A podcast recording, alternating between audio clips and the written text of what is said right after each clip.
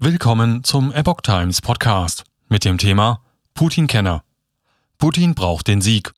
Kasjanov erwartet kein baldiges Kriegsende. Ein Artikel von Epoch Times vom 21. März 2022.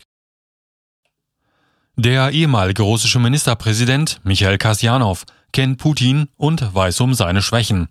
Während Putins erster Amtszeit war Michail Kasjanov, jetzt 64 Jahre alt, von 2000 bis 2004 russischer Ministerpräsident. Gegenüber Bild äußerte Kasjanov, dass der Westen im Umgang mit Putin zu zimperlich gewesen sei.